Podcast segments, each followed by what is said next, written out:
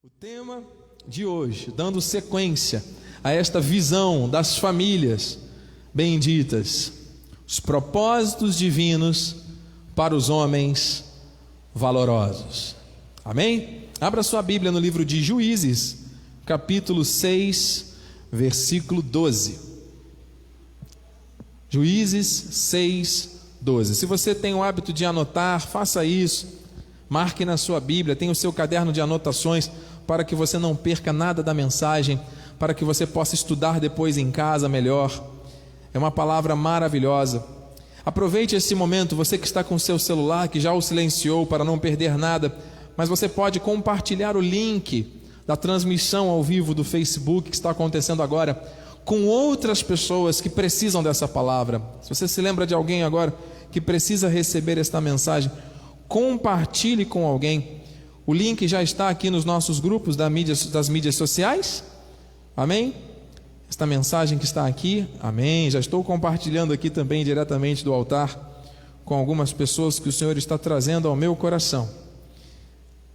Lembre-se aí de alguém e compartilhe em nome de Jesus. Amém? Diz assim a palavra. Então o anjo do Senhor lhe apareceu e lhe disse: O Senhor é contigo, homem valoroso. Deus tem coisas tremendas a nos revelar esta noite. Vamos orar? Pai amado, Pai bendito, Deus santo, Deus fiel, nós exaltamos e bendizemos o teu santo nome. Convém que eu diminua para que tu cresças, Senhor Deus. Seja 100% Deus a ministrar aquilo que nós precisamos receber nesta noite, Senhor. Em nome de Jesus, paralisamos todo o mal, toda arma forjada, todo sofisma, toda altivez, não irão prevalecer contra esta reunião. Eis-nos aqui, Senhor Deus. Revela-te a nós com poder e glória. Assim oramos, assim de antemão já te agradecemos. Em teu nome, para a tua glória. E o povo que crê, que ama esse Deus, diga com fé. Amém, amém e amém. Graças a Deus. Santo, santo, santo é o Senhor Jesus. Meus amados irmãos, queridos, eleitos, preciosos em Cristo, igreja noiva do Senhor, que foi comprada a preço de sangue, sob um propósito eterno e perfeito.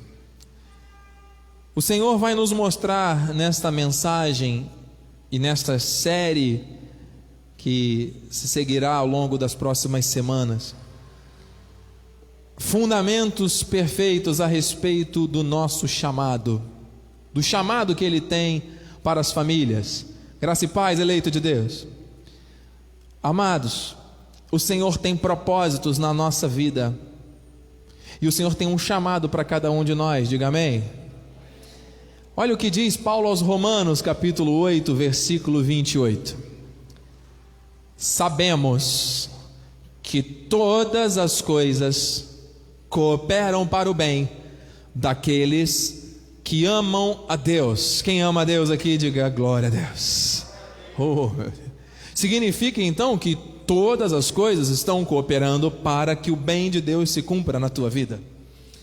Não é o bem que você deseja, não é o bem que você imagina, não é o bem que você espera, é o bem de Deus. Amém? Daqueles que são chamados segundo o seu propósito. Então, esta palavra aqui é direcionada às vidas que foram chamadas sob um propósito. Deus tem propósitos de um chamado. E o maior desafio, talvez, da vida cristã nos dias atuais, seja justamente esta compreensão que leva à prática daquilo que o Senhor tem para nós. Ele tem um chamado, ele tem um propósito. É lindo saber isso, mas praticar é o grande desafio. Viver em linha com esses propósitos é o que o Senhor quer para cada um de nós homens e mulheres. Saber é diferente de achar, de imaginar, de deduzir. Saber, essa sabedoria que vem do alto, através da revelação da graça de Deus, nos permite afirmar com toda convicção e propriedade que todas as coisas, tudo que aconteceu na tua vida até hoje, tudo que está acontecendo no presente e o que ainda vai acontecer nos dias que nos restam nesta terra, tudo isso faz parte de uma orquestração perfeita do Espírito em nossas vidas. Enquanto estivermos nessa peregrinação, estaremos submetidos a esta visão perfeita de Deus. Você entende e recebe dessa forma, amado? Deus quer que famílias, que homens, que mulheres saibam, saibam, mesmo diante de situações que não são tão agradáveis aos nossos olhos, que Ele está nos ensinando, nos capacitando, nos revelando algo Como já foi dito esta noite, nada é em vão, se não é bênção, é lição. Eu não sei como você está, como você chegou aqui, o que, que você tem vivido nesses últimos dias, talvez nesse ano de 2020. Eu não sei quais são as suas expectativas para esses próximos 32 dias do ano de 2020, mas o Espírito afirma expressamente à igreja Todas as coisas cooperam para a tua vida porque você foi chamado segundo um propósito de Deus. Porque Deus sabe o que é melhor para nós. Diga isso. Deus sabe o que é melhor para mim. Você confia nisso, amado? Glórias a Deus. Então você precisa entender o que é ser chamado. Do original grego kletos, nomeado. Oh, aleluia. Nós fomos nomeados com um propósito. Do dicionário, grande vontade de alcançar ou realizar algo. Do grego, koiné, proteses, decreto, firme resolução, desígnio, conselhos eternos de Deus. Ouça, igreja, nós fomos chamados com um propósito, nós fomos nomeados por um decreto. Isso é tremendo. Nós fomos designados conforme os conselhos eternos de Deus. Uma firme resolução do Espírito estabelece para a nossa vida este chamado. Por isso, tudo que acontece coopera para que a vontade de Deus, que é boa, agradável e perfeita, se cumpra em nossas vidas. Nós não somos deste mundo, nós estamos neste mundo, e nós não somos fruto do meio. Deus tem um propósito e um plano perfeito na minha vida e na tua vida. Acredite nisso, mulher de Deus, homem de Deus, famílias de Deus. Deus tem propósitos para as famílias. Deus estabeleceu propósitos eternos para os seus filhos e filhas nessa terra. E nós não podemos nos distanciar dessa verdade. Porém, meus irmãos, o que nós temos visto e vivido e observado no contexto das famílias é tão distante disso. Porque quando nós falamos de famílias chamadas com um propósito, são famílias que entendem realmente, que sabem. Uma coisa é você saber. Paulo diz: sabemos que todas as coisas cooperam. Sabe quando uma família diz: nós, nós sabemos que isso que nós estamos vivendo aqui vai passar e está cooperando para o nosso bem? Isso é segurança, isso é fortaleza, isso é sabedoria, isso é unção do Espírito, isso é o que Deus quer, isso é o plano de Deus para as famílias. Mas, amado, amada do Senhor, o que está acontecendo hoje é muito diferente do que nós estamos falando agora. E eu quero dizer para você, meu irmão, com temor e tremor, que Deus não quer mais famílias que conheçam a teoria, mas não vivam a prática. Eu não sei qual é a sua estrutura familiar, se é de uma pessoa, de duas, de três, de cinco, de dez, não importa. Deus quer famílias vivendo com base nos seus propósitos, diga amém. Deus não quer mais essa grande distância entre a teoria da palavra e a prática diária das famílias e dos lares. Chega. Ainda é muito difícil para as pessoas assimilarem e viverem em plena conexão com os propósitos do chamado, com esses desígnios e conselhos eternos de um Deus que nos nomeou. Basta olharmos para as famílias, olharmos para o caos que elas se encontram hoje, que nós vamos compreender isso. As famílias estão cada vez menos alicerçadas e estruturadas. E agora, de uma forma mais enfática, falando aos homens e dos homens e para os homens, né? Existem homens que não estão assumindo corretamente o seu papel na família. E isto é muito sério. E a igreja tem o papel de ensinar aquilo que a palavra diz. Assim como nós aprendemos quais são as virtudes e a identidade espiritual das mulheres virtuosas, o Senhor quer nos mostrar, isso vai afetar toda a família, quais são os valores destes homens que foram chamados segundo o propósito. Deus tem um propósito de um chamado na vida dos homens valorosos. E Ele quer revelar isso a cada um de nós. Os papéis de marido, de pai, de companheiro, de sacerdote do lar, de coparticipante das atividades que envolvem educação, o cuidado, a atenção, a provisão.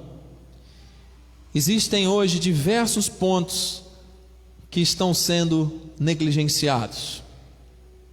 E o Senhor quer mostrar, através da palavra, que Ele quer transformar as famílias e Ele quer transformar a mente e o coração desses homens que hão de receber esta semente.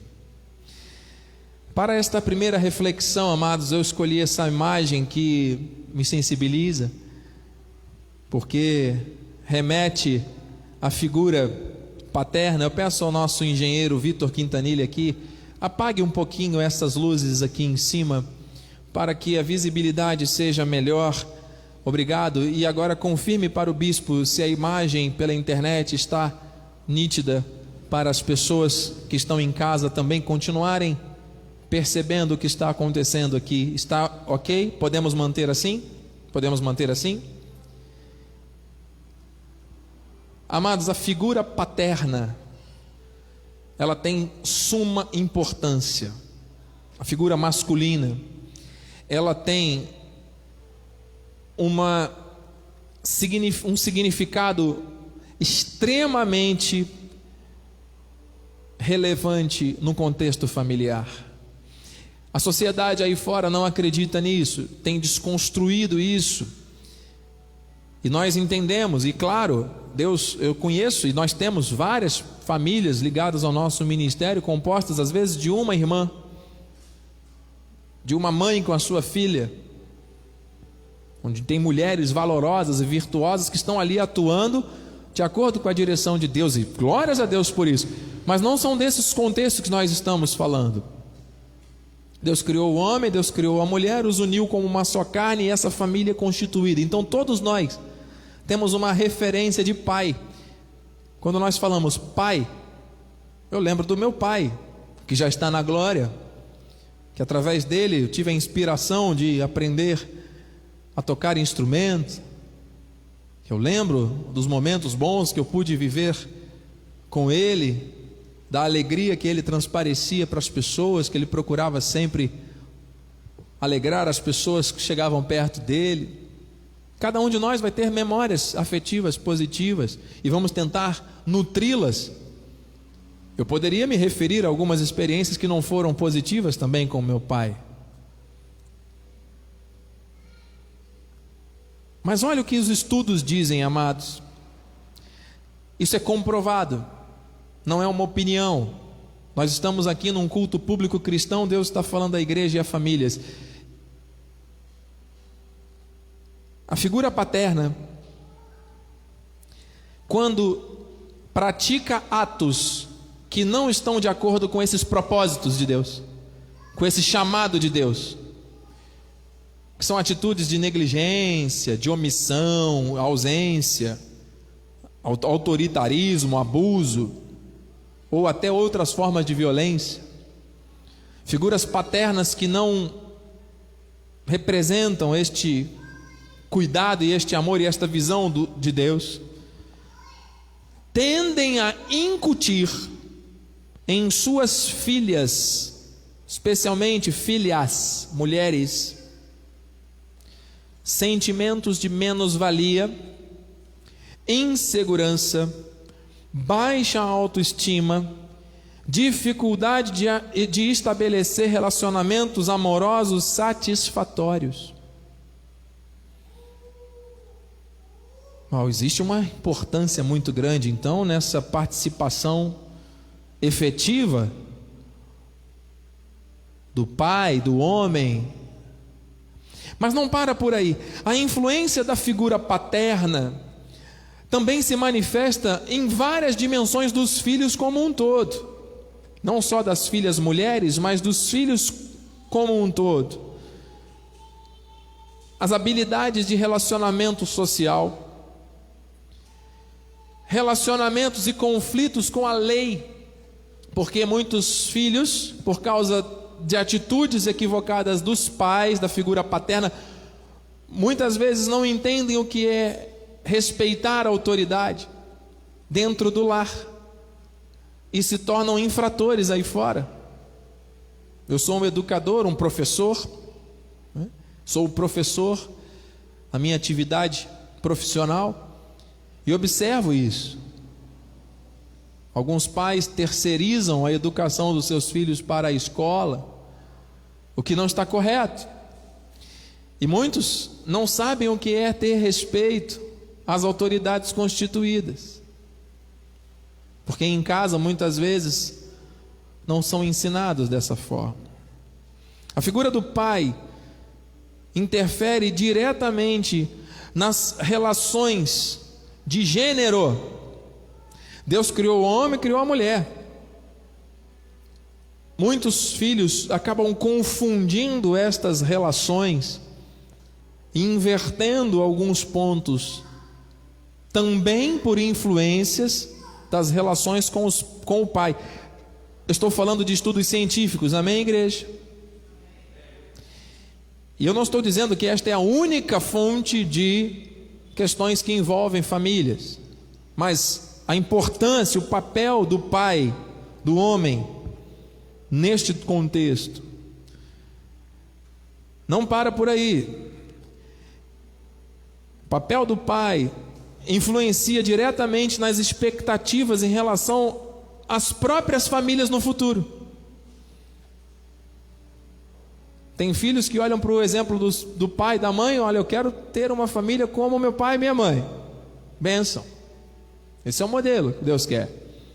Agora tem alguns filhos, e não é a minoria, que dizem: Olha, eu quero ter qualquer modelo familiar, menos o que eu vi e observei entre meu pai e a minha mãe. Olha, que tipo de exemplo nós queremos deixar para as gerações vindouras, para os nossos filhos, para os nossos netos? Que tipo de exemplo tem sido dado nos dias atuais?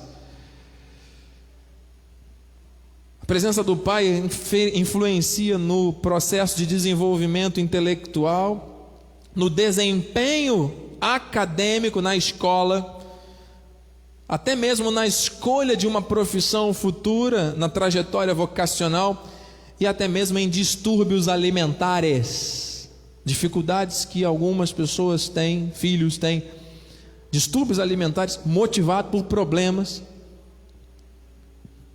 diretamente relacionados à presença ou não. Existem diversos outros. Esses termos foram totalmente retirados de pesquisas científicas que comprovam a importância do papel do homem, do pai nas famílias.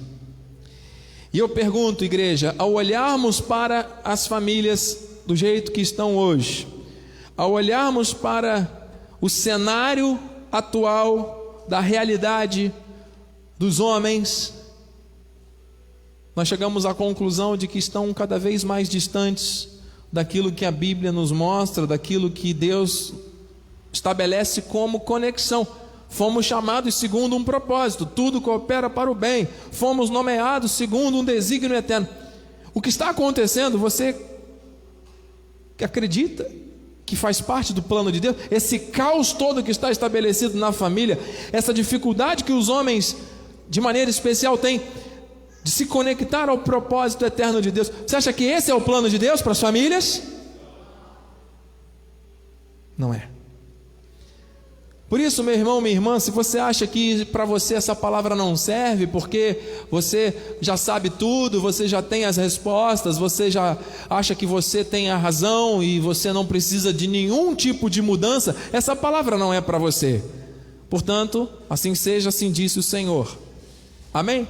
Para aqueles que acham que já sabem tudo, mas para aqueles que querem mudar e que querem crescer e que querem se transformar naquele homem que Deus chamou com um propósito, e eu me incluo nisso, hein? Nós estamos em contínuo processo de mudança, de amadurecimento, de transformação.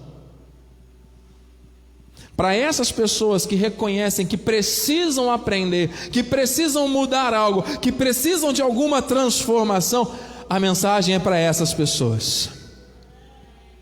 E tem alguém aqui interessado em receber essa palavra, amado? Porque o Senhor acabou de nos mostrar a teoria. Eu tenho um propósito, eu estabeleci um chamado. Eu quero que as famílias vivam dessa forma. Ao tirarmos uma fotografia dos dias atuais, nós poderíamos ficar aqui discorrendo fatos e mais fatos a respeito do caos que se encontra a família de hoje, totalmente fora do plano original, daquilo que Deus estabeleceu. Ponto. Deus já mostrou isso. Só que agora, daqui para frente, deste minuto para frente, Deus vai tratar conosco pontos que envolvem a transformação para que as nossas famílias se tornem os modelos que Deus quer que elas se tornem. Isso te interessa? É como se nós estivéssemos agora entrando em um veículo, tomando assento confortável para uma jornada em que nós vamos descobrir coisas e que nós vamos ter que lidar com essas coisas à luz da Bíblia. São transformações necessárias para que os propósitos de Deus se estabeleçam definitivamente. Algumas pessoas vêm tendo hábitos durante muitos anos. E o Senhor está falando: não é o que você acha que é certo, é o que eu quero para você que é o melhor, diz o Senhor. Este veículo já vai partir. Entrar nesse veículo significa eu quero aprender e eu quero receber esta transformação. É o Espírito que está nos convidando agora. Homens, mulheres e famílias, eu temo e tremo, eu sinto a presença de Deus nesse lugar. Tem alguém que crê e recebe agora esse processo de transformação que vem do Espírito, talvez você não ouça aquilo que você quer ouvir. Talvez você seja confrontado com situações que precisam ser mudadas, assim como eu. Mas eu creio que o Espírito está aqui e ele vai nos capacitar e vai nos levar até o ponto onde ele quer que nós cheguemos. Amém? Chega de um modelo de família destruído, corrompido, esborroado, contrário aos princípios de Deus. Deus não quer, Deus não está aqui brincando conosco. Ele é um Deus de milagres, de promessas. Então a mensagem começa agora, para aqueles que vão viver as transformações que vêm do alto, não apenas na teoria, mas na prática.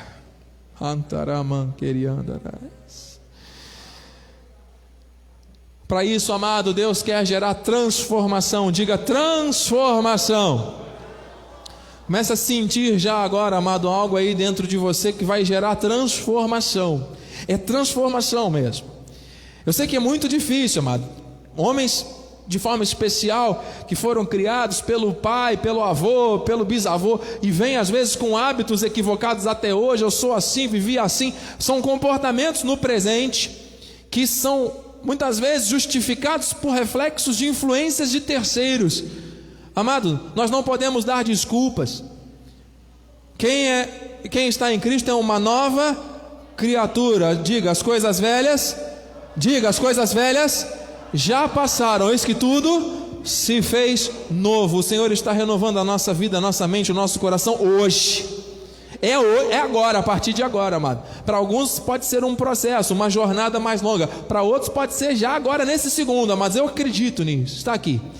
Não vos conformeis, não tomeis a forma deste século, mas transformai-vos. Eu não posso te transformar. Você, homem, não pode transformar sua esposa, esposa, ouça, você não pode transformar o seu marido, você não pode transformar o seu filho. Não pode. É uma transformação que cada um vai ter com base na palavra, pela renovação da vossa mente para que experimenteis qual seja a boa, agradável e perfeita vontade de Deus. Então, muitos aqui desejam, muitos querem, muitas famílias querem viver o perfeito de Deus, mas não aceitam transformação, não se envolvem na jornada que é necessária para esta transformação acontecer. Amada, a salvação está completa, Deus nos tirou da morte para a vida. Só que uma vez que isso acontece, a nossa carne ela não se converte. Os hábitos que tínhamos, continuamos tendo, então nós temos que doutrinar a nossa vida de acordo com a palavra. Nós temos que renunciar a muitas coisas, nós temos que nos posicionar à luz da Bíblia, à luz da, da bússola. E a carne se inclina para o mal, e aquela guerra entre carne e espírito, tentando o que? Destruir aquilo que Deus constituiu que é perfeito e santo, que é a família. E os ataques não são leves, são ataques destruidores. Por isso nós vamos seguir, amado, essa jornada com compromisso espiritual. Porque o Senhor assumiu um compromisso, ele foi até o fim, ele derramou o seu sangue, ele subiu aquela cruz de forma inocente. Mas ele pagou o preço em nosso lugar para nos dar vida e vida eterna. Nós vamos seguir o modelo de Cristo, nós seremos obedientes. Sejamos obedientes à visão, amado.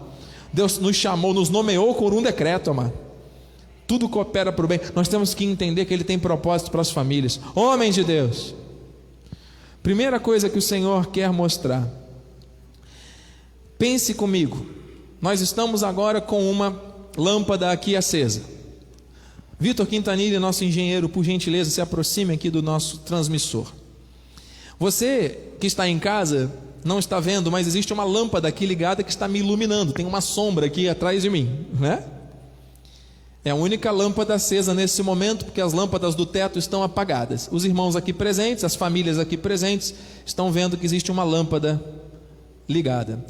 Esta lâmpada só está acesa porque ela está ligada em uma tomada. Ela está ligada a uma fonte de energia que mantém esta lâmpada acesa. E se esta fonte de energia for cortada? O que que acontece?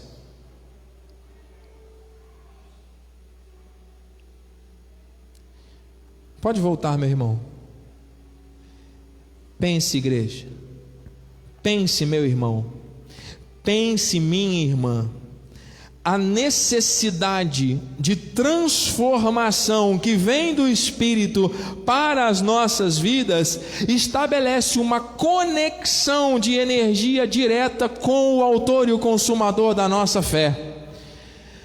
Para que haja essa transformação na mente, nós temos que estar continuamente ligados para que esta luz brilhe, brilhe na nossa mente e a transformação aconteça. Agora, quando essa conexão ela é interrompida, as trevas se estabelecem e nenhuma mudança acontece. Existe o que? Um engano da pessoa achar que está fazendo alguma coisa para mudar, mas não está fazendo, porque ela está conectada aos seus próprios princípios, aos seus próprios valores, aos seus próprios hábitos antigos novamente.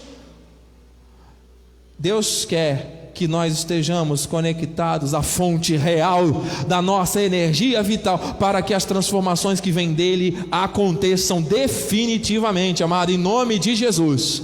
É para quebrar tudo aquilo que não serve mesmo, amado. é para remover toda a raiz de impureza, de amargura, porque Deus está mostrando à igreja que Ele faz o impossível, o possível fazemos nós. É possível nós vermos a transformação das famílias, amado. E o primeiro ponto que o Senhor vai nos mostrar essa noite, nesses 20 minutos finais, homens, para que haja essa transformação, a viagem já começou, amém, amados? A jornada já começou, a transformação já está ocorrendo. O Senhor nos chamou, homens, entendam isso, mulheres, entendam isso. Deus chamou os homens para andarem na autoridade que lhes foi outorgada. Homem, você foi chamado para andar na autoridade que lhe foi outorgada. Bispo, o que é isso? Observe essa imagem, mano.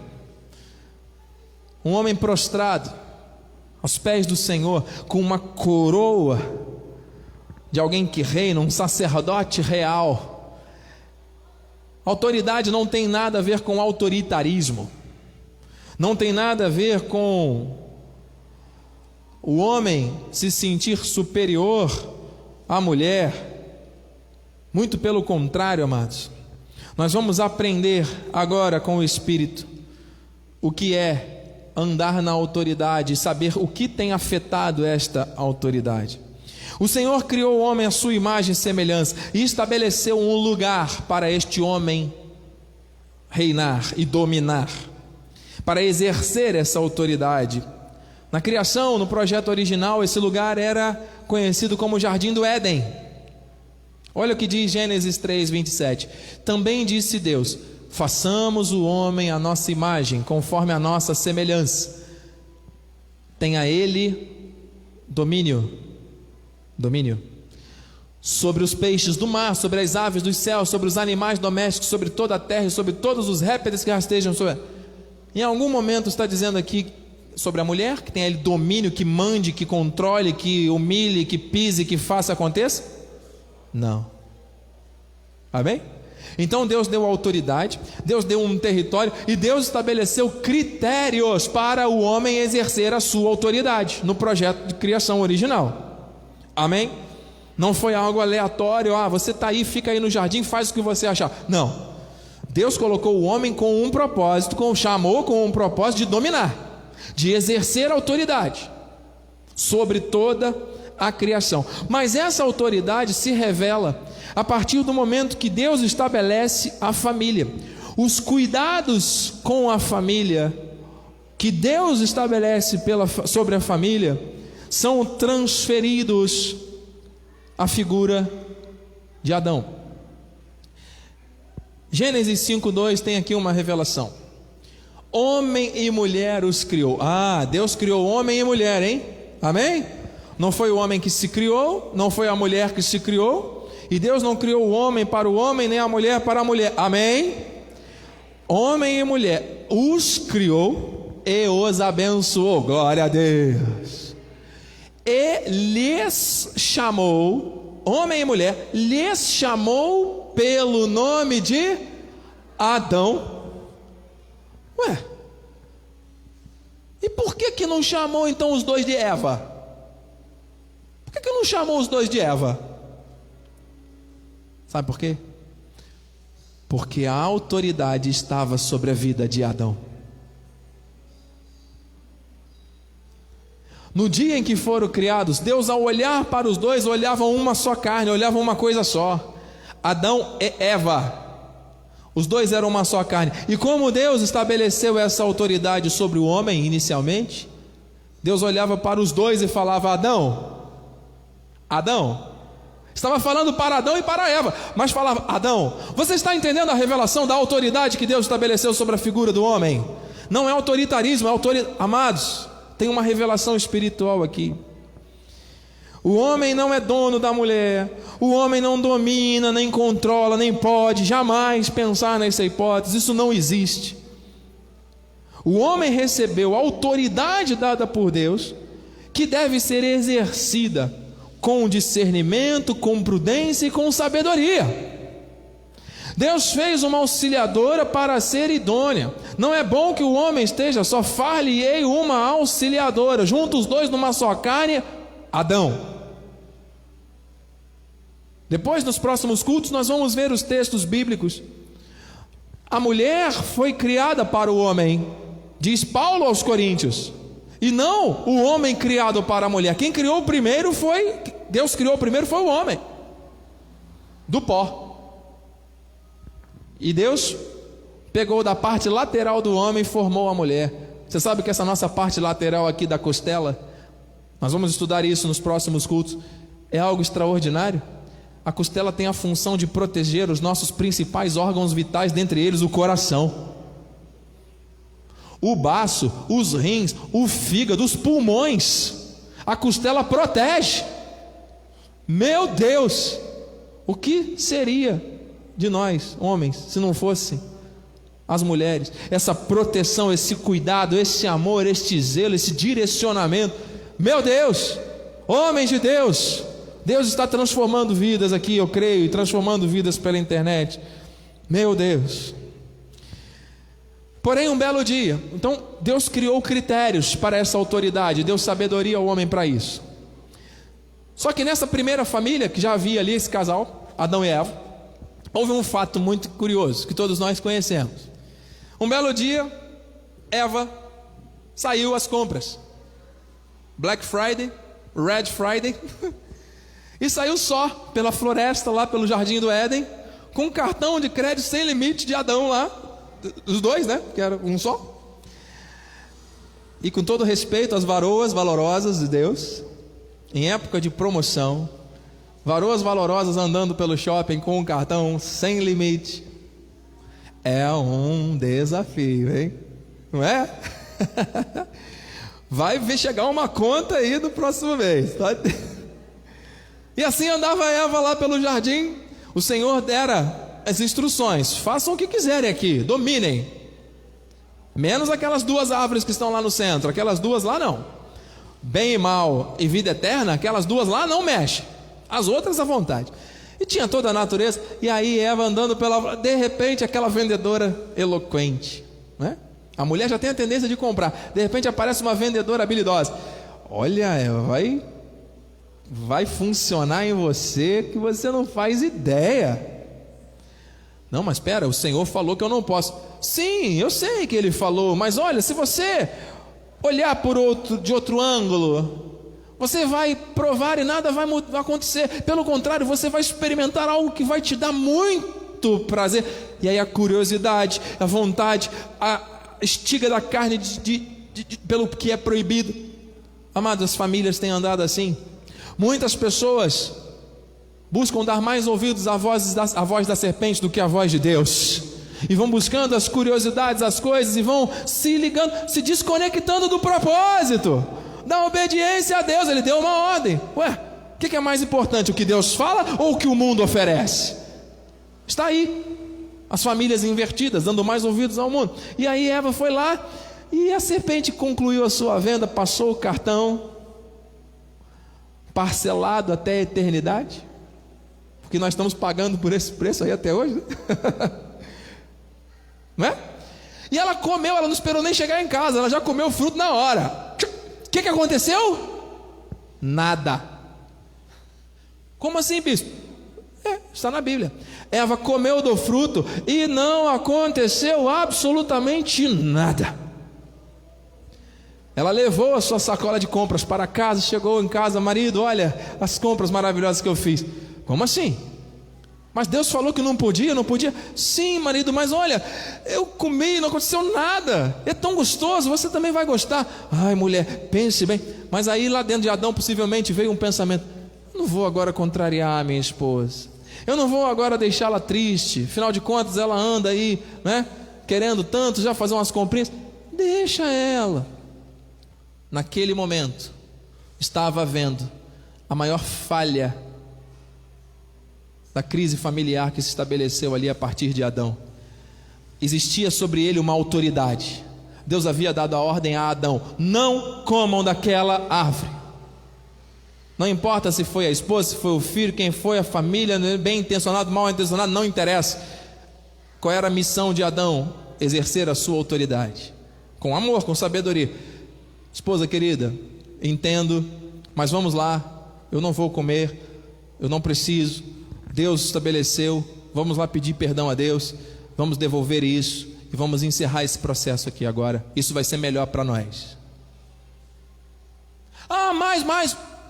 Você vai entender, depois nós vamos empreender com isso, mas é importante. Então Eva depois iria agradecer, e Eva, ah, tem um varão valoroso que realmente cuida de mim.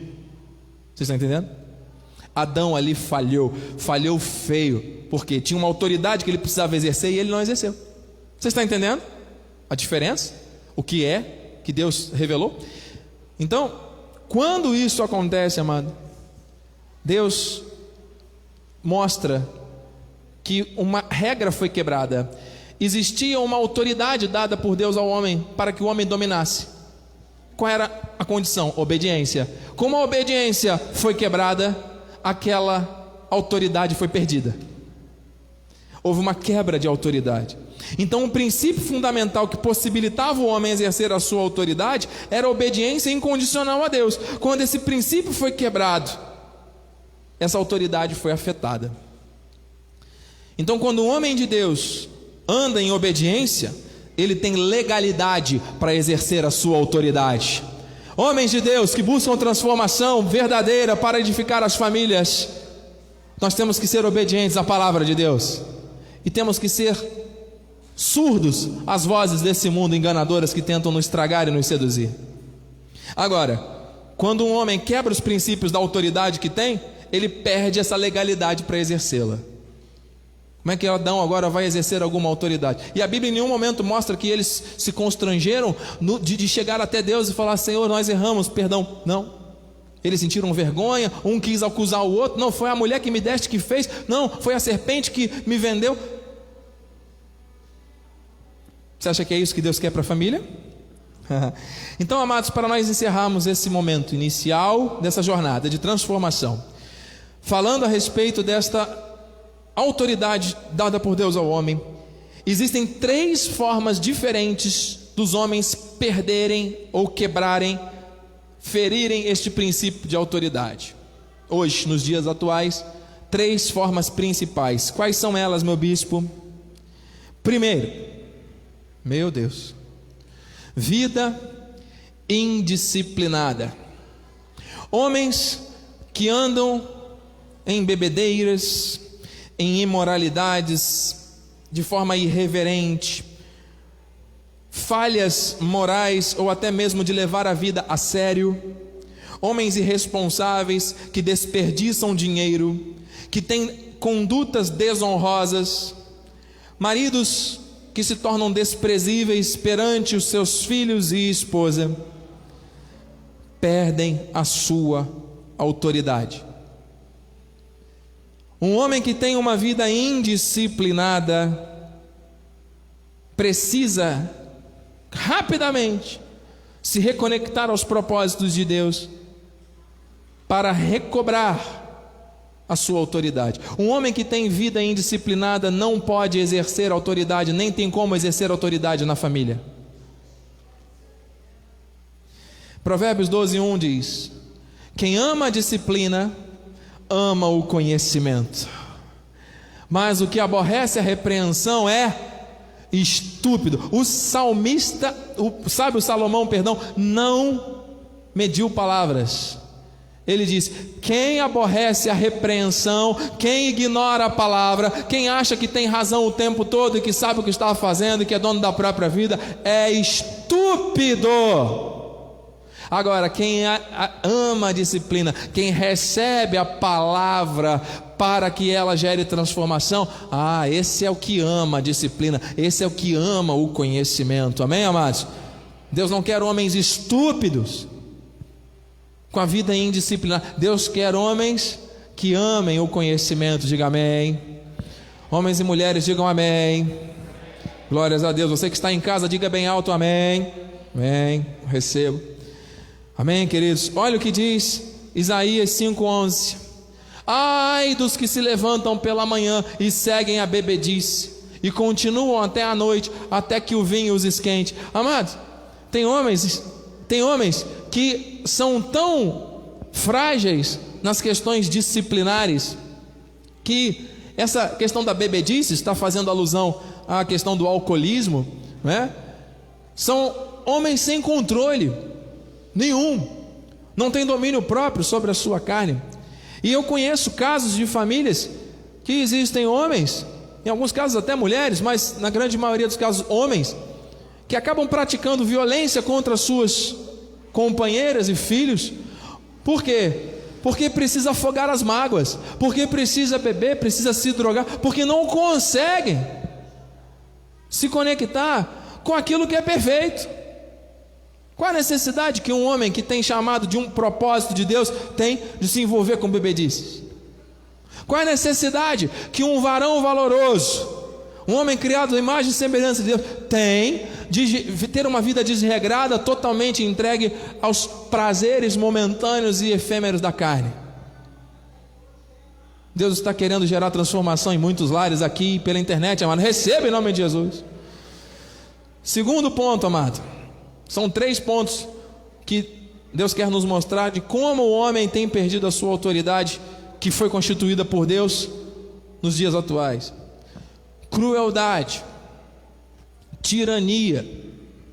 Homens que insistem na ideia de que são donos, eu que mando, eu que resolvo, eu que sei tudo, e vocês que me obedeçam. Conduta severa, áspera e cruel pela violência e tirania, procuram manter a autoridade. Você sabe que homens que agem dessa maneira até são seguidos, mas não por respeito nem amor, mas por causa do medo. Causam medo nos seus filhos, causam medo nas suas companheiras, e aí as pessoas acabam com medo. Queridos, a minha esposa, a Bispa Renata, trouxe aqui a estatística: nesse período de pandemia, o feminicídio aumentou em 2%. É muita coisa no nosso país. Mulheres que são mortas pelos seus companheiros. Porque agora o, o, o assassino foi trazido para dentro de casa por causa do, do isolamento social, né? Isso potencializou de uma maneira absurda os feminicídios. Mas pense, o fato de uma mulher ser assassinada, isso não acontece do dia para a noite. O marido está lá bem, de repente acorda, não, hoje vou matar minha esposa. Não é assim que acontece. Isso já vem durante muito tempo. E a violência, ela não é só tirar a vida. A violência principal que tem acontecido com muitas mulheres que têm sofrido caladas durante muitos anos, em alguns casos, é a violência moral, é a violência psicológica. Mulheres que ouvem dos seus companheiros, dos seus maridos, palavras de baixo calão, palavras que as colocam para baixo, palavras que as depreciam o tempo todo. Você é isso, você é aquilo, você não serve, você é a outra que é melhor, você quer comparações e palavras que colocam a mulher para baixo. Quando o homem deveria amar a esposa e honrar a esposa, como Cristo amou a igreja, como a costela que protege tudo, hein? Muitos usam da sua vida, da sua fala, do seu proceder de uma maneira ríspida e às vezes acham que está tudo bem, porque estão tão acostumados a fazer isso, que é o meu jeito, que é a minha forma de ser, que causam tanta dor nessas mulheres que algumas mulheres já até desistiram. Ah, não dá, não tem jeito mais, porque ele não vai mudar, porque não tem jeito, porque eu sei que eu já tentei, já falei, já fiz, já aconteci. Escute, amado, Deus não quer famílias desestruturadas, Deus não quer famílias entregues a uma destruição, Deus quer restaurar famílias aqui, amados. Homens, Deus não quer crueldade e tirania. Meu Deus, diz assim Salmo 71, livra-me, Deus meu, das mãos do ímpio, das garras do homem injusto e cruel. Quantos têm sido os homens que têm agido de forma injusta e de forma cruel com as suas famílias? Deus não quer isso. Deus está falando de transformação. Homens valorosos de Deus, Deus quer uma transformação. Ele tem propósito para a minha vida, para a tua vida, em nome de Jesus. Receba isso, amado. É uma transformação que começa hoje, amado. Em nome de Jesus. Gentileza gera gentileza. Vamos nos exercitar nisso. Vamos treinar isso. Crueldade, tirania, não. Deus não quer isso, amado. Você sabe que 40% do, dos feminicídios são de mulheres ditas evangélicas? Nós não estamos falando do incrédulo, mas nós estamos falando de uma realidade que a igreja está enfrentando. Nós precisamos estudar e aprender e mudar rapidamente, amado. Nós não queremos engordar essas estatísticas, nós queremos ser os agentes de mudança para que o mundo saiba que Jesus Cristo é o Senhor da família, que a nossa família é bendita. Você me dá mais dois minutos para o terceiro e último ponto? Por que, que os homens têm perdido a sua autoridade? Para encerrar o último ponto. Porque hoje está acontecendo um surto mundial de crise de liderança. Homens que não conseguem compreender o que é ser líder da família, ser líder de alguma área que envolve a família. Maridos que perdem a sua autoridade quando se recusam a permanecer firmes diante de um propósito de Deus, como foi com Adão, diante daquela situação no jardim do Éden. Ou até creem que existe um caminho certo, mas se deixam levar por pressões externas. Homens que se influenciam com pensamentos contrários também aos de Deus. Homens que acabam tomando decisões erradas. Alguns homens que são precipitados e que são insistentes em algumas decisões que não são boas. Outros homens que não conseguem decidir, que não tomam decisão que não se posicionam diante das coisas erradas. Crise de liderança. Maridos desprovidos de coragem e de sabedoria para manter a honra da sua posição de autoridade, não de autoritarismo. Amados, nós precisamos ouvir as mulheres, ouvir os filhos, ouvir os outros. Precisamos. Ninguém é dono de verdade nenhuma. O único que é dono da verdade, que é a própria verdade, é o Senhor Jesus. Ele é a verdade, ele é a vida. Aqui está a verdade, mas não é a verdade que me convém. É a verdade de Deus, que sempre vai envolver os princípios da família. Deus deu sabedoria à mulher para ela edificar o lar. Então a fala da mulher é muito importante para nós. Porém, se existe algo errado, como foi o caso lá do jardim mais uma vez, Eva trouxe algo para casa. E Adão, ao invés de tomar uma posição e dizer não, agora não, com amor, com sabedoria, com carinho. Mas se posicionar, não, ele não se posicionou, ele foi negligente, ele foi frouxo. Ele viu que tinha uma coisa errada e ele não se posicionou. Ele aceitou, ele abriu uma brecha. Muitos maridos têm agido assim, muitos homens têm agido assim. Então, amado, cabe aos homens ter esse discernimento, ter às vezes posições firmes, amorosas, sábias, mas na hora certa não ceder às forças contrárias, buscar a cooperação e o entendimento, sempre zelando pela harmonia e pela paz no lar. Quantos homens têm terceirizado para a escola, como já foi dito, a educação dos filhos? Quantos homens têm visto a esposa, às vezes, trabalhar duro dentro de casa, fazer como diz a expressão, das tripas coração, para se virar e fazer, e faz isso e faz aquilo, e às vezes o homem está ali contemplando aquilo tudo e não se move. Não, eu já estou procurando emprego há muito tempo, sabe, bispo? Eu já mandei currículo aí para duas empresas, sabe? Duas. E aí, quando eu vou, cadastro lá o currículo, envio, clico em enviar fica lá aquela rodinha pensando, pensando, pensando, enviando, enviando e nunca que envia. E aí chega o um momento que a conexão cai. E aí eu tenho que fazer tudo de novo, preencher tudo de novo lá no site. Ah, bispo, dá um trabalho. Estou esperando em Deus, sabe, bispo? Quantos homens assim, amado? A mulher ali dando duro, fazendo, acontecendo, cuida de filho, cuida de comida, vai à luta, faz, acontece. E o homem está ali, negligente, preguiçoso. Quer que o mundo acabe em parede para morrer encostado? Deus nos livre, amado. Deus quer homens valorosos, que exerçam o seu papel com sabedoria e que compreendam os fundamentos que Deus tem para a família. Tiago 1, 7 8 diz: Não suponha esse homem que alcançará do Senhor alguma coisa.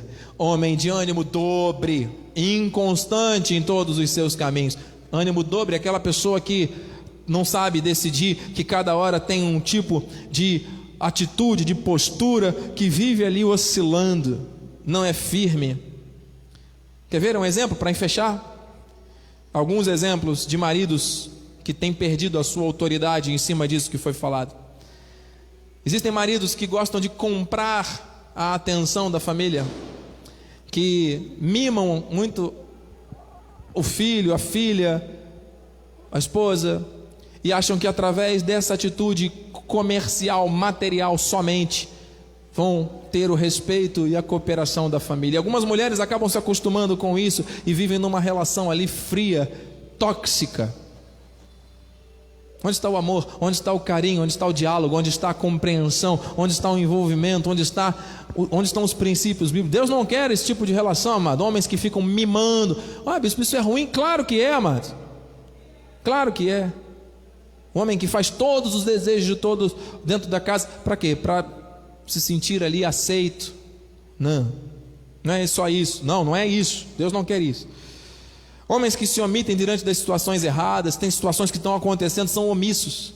Não, deixa, minha mulher resolve, alguém resolve. Sabe, esperam que as esposas trabalham fi, firme, duro, que os filhos trabalham duro, trabalhem duro, mas são eles mesmos indolentes, que não se preocupam com a educação, com a orientação dos filhos que não priorizam isso ou não sabem fazer isso, que toleram o rompimento dos afetos dentro do lar, que não são carinhosos. Amado, carinho faz parte da relação familiar, é necessário, amado. Temos que preservar isso e cultivar isso. Homens de Deus, digam amém. Olha que amém murcho. Igreja, diga amém. Bem, pronto, chamei porque a maioria é de varoas, então amém. Atitudes baseadas no domínio, na negligência, na opressão, no desrespeito, tudo isso quebra, amado. Então, nós vamos, na próxima reunião, nós vamos falar sobre o remédio para isso, que é a, o posicionamento do homem como cabeça, e Deus vai nos mostrar a respeito da autoridade que vem de Cristo, para que nós possamos nos posicionar. A jornada começou, igreja. A transformação já está acontecendo no coração e na mente de homens e mulheres, porque Deus tem propósitos para as famílias. Mulheres, vocês não têm que ter medo dos homens, não existe isso. Homens, vocês não têm que ter qualquer tipo de competição com as mulheres, não existe isso. É um só corpo, é Adão, é, uma, é um propósito. E quando existe isso, um alinhamento perfeito disso, amados, o propósito de Deus se cumpre, tudo, tudo, tudo, tudo, tudo coopera. Amém? Vamos ficar de pé? Vamos orar nesse momento? Glórias a Deus, Santo é Senhor. Podemos acender as luzes? Nossos engenheiros, por favor. Oh, eu sinto que Deus está falando aos nossos corações, amado. E Ele vai continuar falando e ministrando coisas poderosas, amém? Pai amado, Pai bendito, levante suas mãos aos céus, vamos orar. Pai amado, Pai bendito. Deus Todo-Poderoso, nós aqui presentes e toda essa nuvem de testemunhas pela internet, Senhor Deus, estamos te glorificando nesta hora, porque o Senhor falou coisas tremendas aos nossos corações. O Senhor nos ensinou, Pai, que nós temos que ser sábios, nós temos que ser prudentes, nós temos que ser como o Senhor nos ensina à luz da tua palavra. O Senhor não quer famílias esborroadas e tampouco homens que tenham uma vida indisciplinada, que hajam com crueldade, com tirania. Senhor Deus, que tenham uma crise de liderança. Meu Deus, que todos agora possam compreender que foram chamados, fomos chamados para andar na autoridade que nos foi otorgada, que não é o autoritarismo. Senhor Deus, que haja amor, que haja respeito, que haja diálogo, que haja harmonia nos lares. Que a partir deste momento que transformações já estão ocorrendo no seio das famílias, eu creio, este é o propósito que tu tens para cada um de nós. Senhor Deus, que essas transformações sejam profundas na mente e no coração de mulheres algumas que têm sofrido muito. Senhor Deus, aquieta esses corações, aquieta, Senhor Deus, estas almas. Que em nome de Jesus nós cremos que o marido incrédulo, ele é abençoado e edificado pelo convívio com a mulher cristã. Pai, em nome de Jesus, fortaleça aquelas famílias onde existem filhos rebeldes que se tornaram rebeldes por causa da negligência de muitos pais, mas o Senhor pode restaurar tudo. O Senhor pode mudar tudo. Em nome de Jesus, sabedoria, Senhor Deus, às esposas, para que elas construam e edifiquem os seus lares à luz da Bíblia Sagrada. Senhor Deus, dê força, coragem a este homem, Senhor Deus, que quer constituir a sua família e o seu lar com base nos princípios da verdade.